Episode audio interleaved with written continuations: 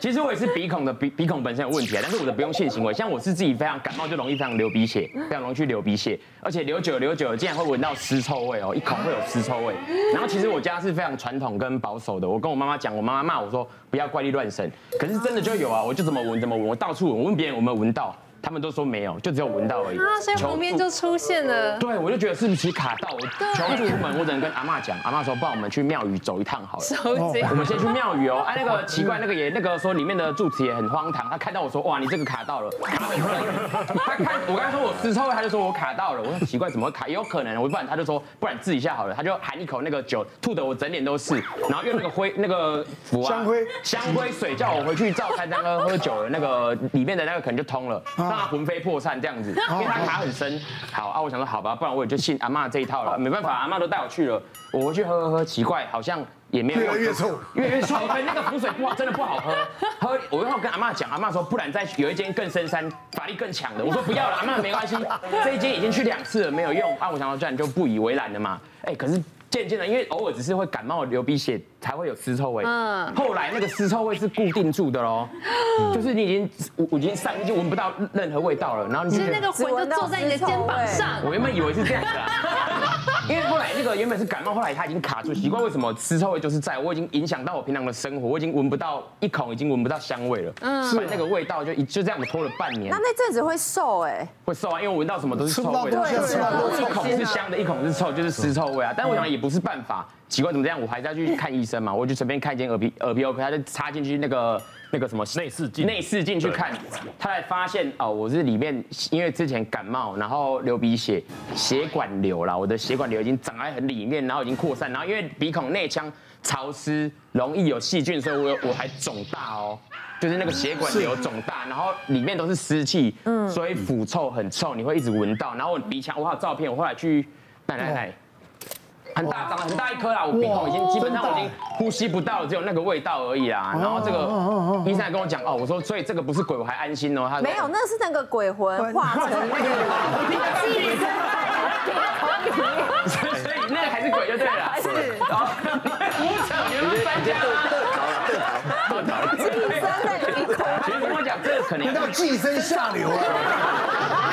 去电烧去把它弄掉才可能会通哦，所以这个不用喝符水。他说这个千万不用再喝。你要先去拜拜问一下，你可不可以把它弄掉啊？那个魂魄说明要 很久，对不对？那你要先去拜拜问他是不是愿意走，他愿意走你才能去把它。这个是医疗节目还是命理节目？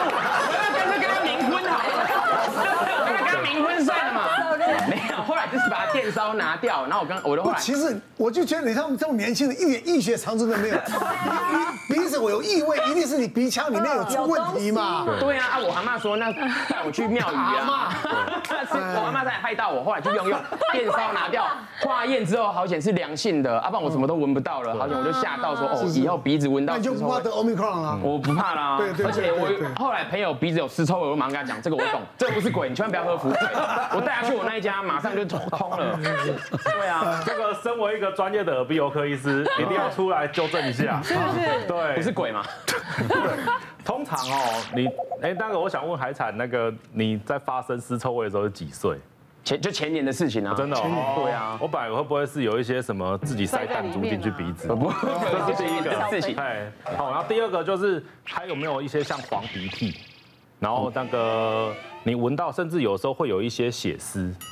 哦，没有，我我自己闻到其实就是尸臭味。对。然后其实最常见临床上比较说多是一些像鼻窦炎，嗯，对，对，霉菌性的鼻窦炎，常常就是这种尸臭味，尸臭味，对，然后里面就是看到你你你的，因为不是只有像霉，不是只有那种什么免疫低下才会得霉菌性鼻窦炎，我们正常人也都会得，对，所以而且通常它的特色就是会在一边，卡一边，对，哎，那一般我们感冒也会得鼻窦炎嘛。感冒的鼻窦炎呢，通常是两边会闻到一些味道，或者是鼻塞、黄鼻涕。嗯。可是霉菌性鼻窦炎就是它比较特别，通常都是就只会在某一个鼻窦会有而已。对。对。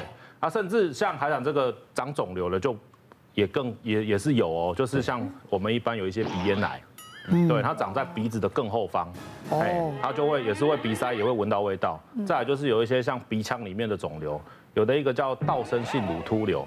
它可能就会跟一些像是人类乳突病毒的病毒感染会有关系，那个也都会有一些像类似的症状，而且重点是，如果那个太晚治疗，喝浮水喝酒，那个可能会变癌症，会变恶性的，会变癌症。你们还要取他什么名？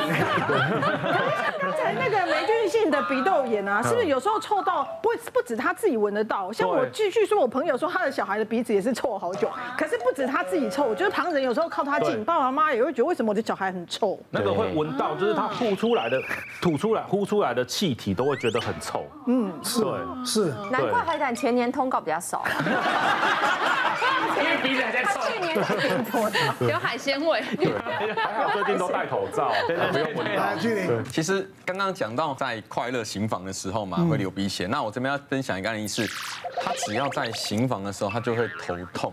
他是五十岁的一个银行高阶主管呐，这样子，他每次哈就常常来我们门诊，人不对嘛，人不对就是他就来我那边拿 不对，人不对去找你，他是来我这边拿止痛药的，因为其实因为这种这种一般来讲，他只要行房完就会头痛这样子，那其实也还好，也不以为意。那其实我们这种性交性头痛，大部分也都是没什么太大的一个问题的，嗯，那可是呢，就有一次晚上急诊突然打给我说，哎，严医师，你的病人来急诊，我说怎么了？怎么了？怎么了？他说。他脑出血了，这样子，人昏迷不醒，这样子，我赶快冲过去，他蜘蛛网动脉瘤破裂，蜘蛛网膜下腔出血，哇，很危险！一看不得了，当天晚上紧急手术，马上进去把动脉瘤拿掉，这样子，运气不错，病人有回来，而且还好没什么后遗症。我就问他说，啊是怎么了？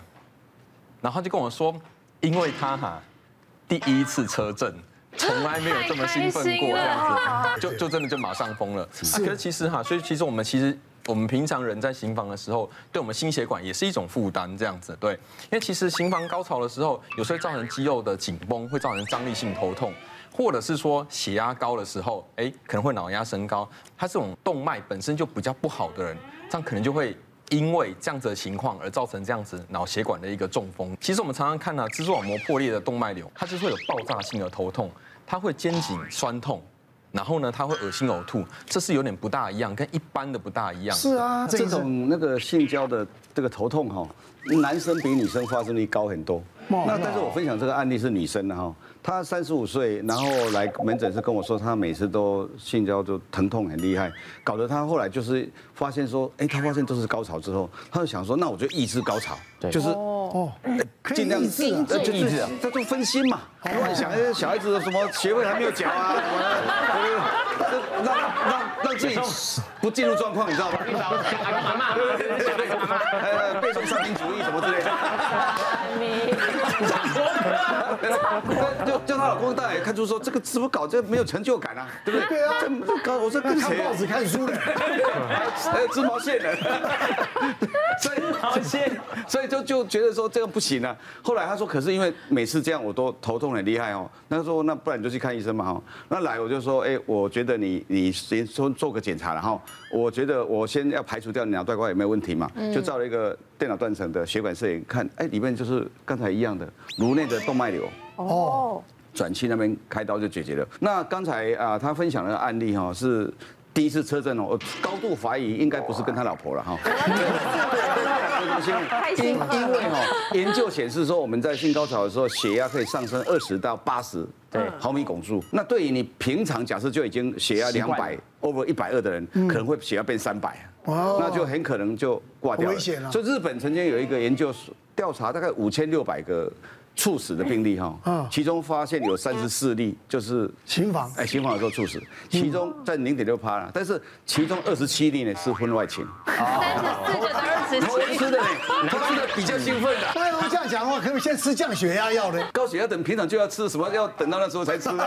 好，接下来再看什么状况哈？不行的是谁？哇哇哇，这很伤人呐。哇，其实是这样，呃，有一对夫妻很年轻，好，三十不到。他们已经结婚一年多，那也蛮完全没有避孕。事实上，他们从婚前就没有避孕，可是就一直没有任何的动静。这样，那他们想要开始积极做人，所以就来检查。结果没想到检查的结果出来是女方这边其实子宫、卵巢甚至验的荷尔蒙都没有问题，嗯，那排卵都没有问题，就是男生这边精液的检查下来，精虫数是零。零对，其实这几年我觉得普遍来说，男生的精虫数量会下降，常常下降。对，没错，品质不是太好，然后又下降。可是精虫数零的话，那真的有点困难呐。就妈妈这时候才吐露当年的往事，就是因为他，我猜那个男主角自己忘记了，因为他应该是在青春期前后有得了腮腺炎。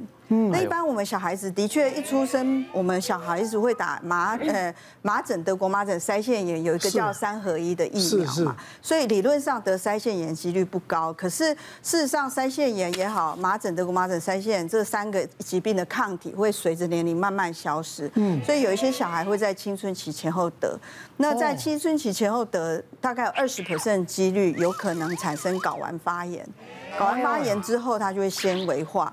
那就会容易造成没有精子，那所以这个个案后来我们把它转接到不孕症中心，那最后就是得用想办法去切它的睾丸的那个组织出来，去寻找还有没有残存的精子，然后去挑出来做人工。